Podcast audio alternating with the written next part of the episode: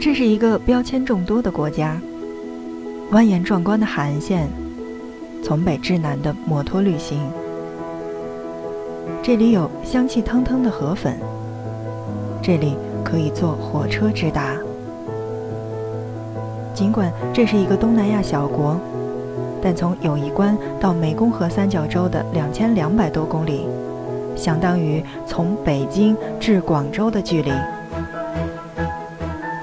收听 FM 轻奢时光，听着声音去旅行。本期内容，让我们一起走进越南，一起了解这个粉色签证纸的东南亚国家。这里是越南。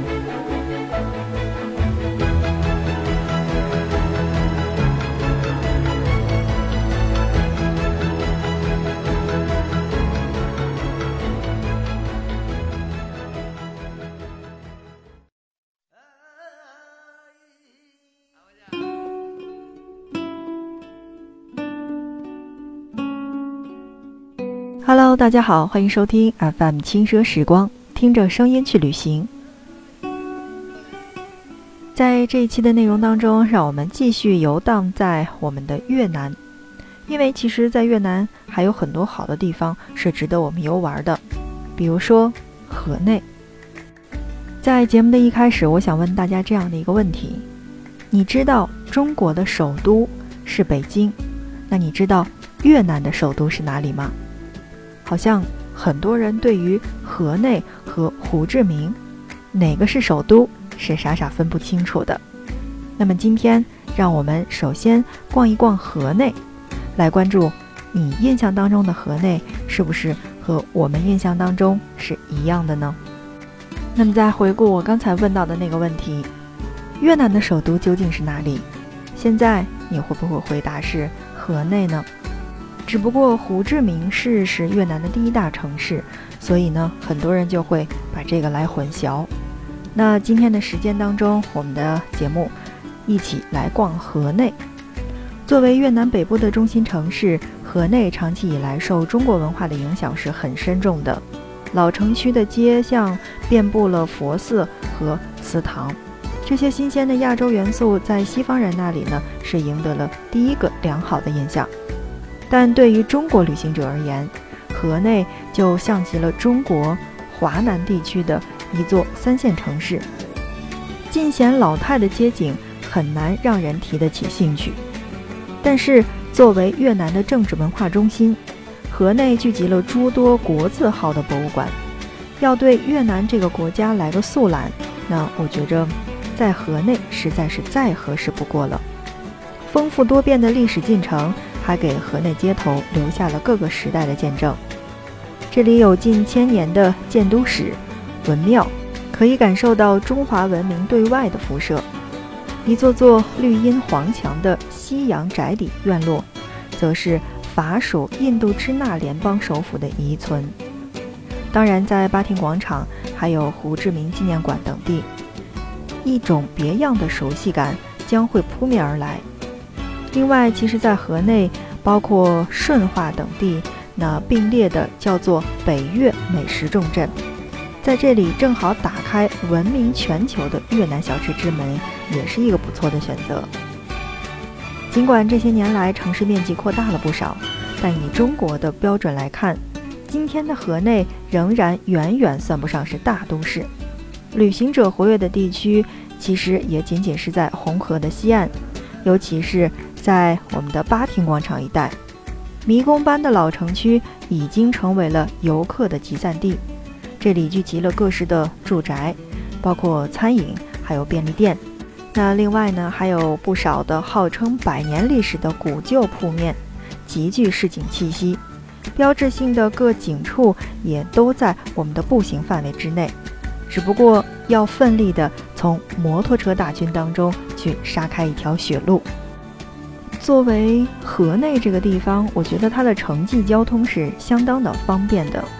位于河内市中心的大概北部三十五公里处呢，就是它的机场了。和越南的国内大部分机场，我们在都是有联通的。嗯，也就是说，我们的在国内越南国内呢是可以通飞的。当然了，还有不少的这个国际航班，包括我们在河内可以往返于北京、上海、广州、成都、重庆等等这些地方。那注意的是，国际航班和国内航班其实并不是在一个航站楼，而分为了 T 二和 T 一，相距大概是八百五十米。而且呢，它的这个地方呢是有免费的接送巴士的。那不知道我刚才的这个说法是不是清楚了？坦白讲，就是越南飞越南的地区，嗯，像我们在之前节目当中说到的芽庄，也就是从芽庄起飞飞到河内的话，或者说是从我们的河内起飞飞广州的话，它并不是一个航站楼。那这个是大家去到之后要注意的地方。另外呢，就是火车了。除了往返于南宁的国际列车之外，河内所有的客运列车都是从我们的河内火车站来进行发车的，包括行驶在南北铁路，也就是河内到胡志明市的这两段线路，都是我们在河内火车站来进行乘坐的。包括河内到海防、河内到老街铁路的车次，也同样是在河内火车站。还有一个地方呢，叫做嘉陵火车站。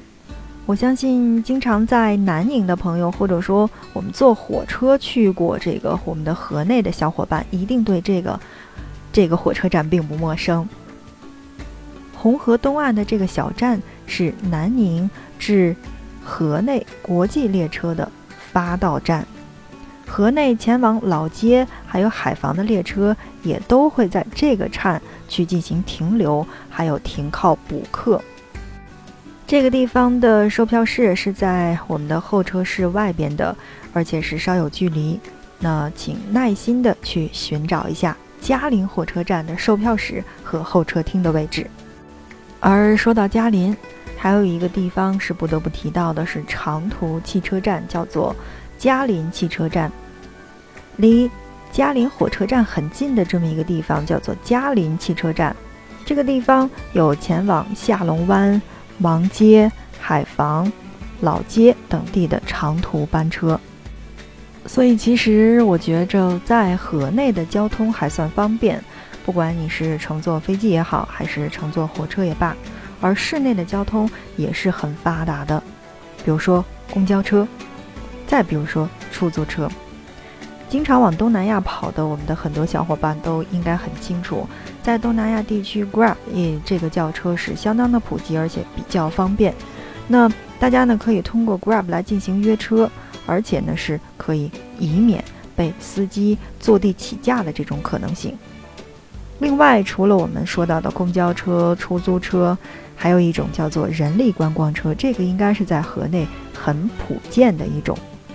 游客集散中心的老城区，还有的就是人力观光车和电瓶车两种，和人力司机去讲价真的很麻烦。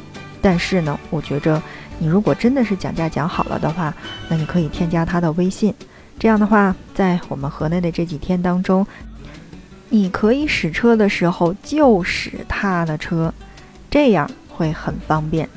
当然了，这也是我们去过河内，包括去过越南的一些小伙伴的统一的意见，就是说，你第一次和这个司机熟悉了之后，你可以去添加他的微信，然后呢，去跟他进行沟通，告诉他我这几天都用你的车，然后都给我便宜一点，用哪个哪个价钱，这样的话会省去你很多的事情。OK，说完了交通的问题，那我觉着就应该是在河内的推荐路线了。我相信，在我们国内的很多地方，尤其是我们抱团出游的这个旅行社，大家都会把下龙湾和河内的这个推荐来进行我们两天到三天的一个游程。所以，我觉着最经典的河内路线就应该是它的市区一日游了。清晨加入到晨练者的行列当中，围着我们的湖去快步的走一圈儿。再去老城区找一家人气的粉店去嗦粉，接着步行前往巴亭广场，算好时间。路过的火车街正好可以看着火车驶过。之后去参观胡志明主席的相关纪念景点，再前往越南民俗博物馆去看有趣的少数民族的房屋，傍晚返回老城区去走街串巷，寻觅美食、泡咖啡馆和啤酒摊儿。我有好几个去过河内的朋友，他们对我的真实说法就是：河内不去会觉得有一点遗憾，去了会很失望的城市。没错，你去到河内的话。给人的感觉真的是还是在中国的四五线城市，好几年前的这种发展行列当中，唯一不同的就是，也许我们在北方的四五线城市是刚刚发展起步的，没有那么多的绿色和植被。当然了，这个地方是植被很丰富，就像南方的这种四五线城市，又不发达，然后摩托车还特别多，交通特别乱。但是，好像感觉还不错的这么一个地方。总之，像我的朋友介绍得到的就是，嗯，你去了之后真的会后悔，但是你不去吧，又觉得可惜的这么一个地方。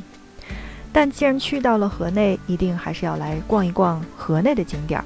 首先就是我刚才说到的老城区。老城区的有狭窄的路面，包括破旧的街铺、参差的庙观，还有轰隆的摩托声。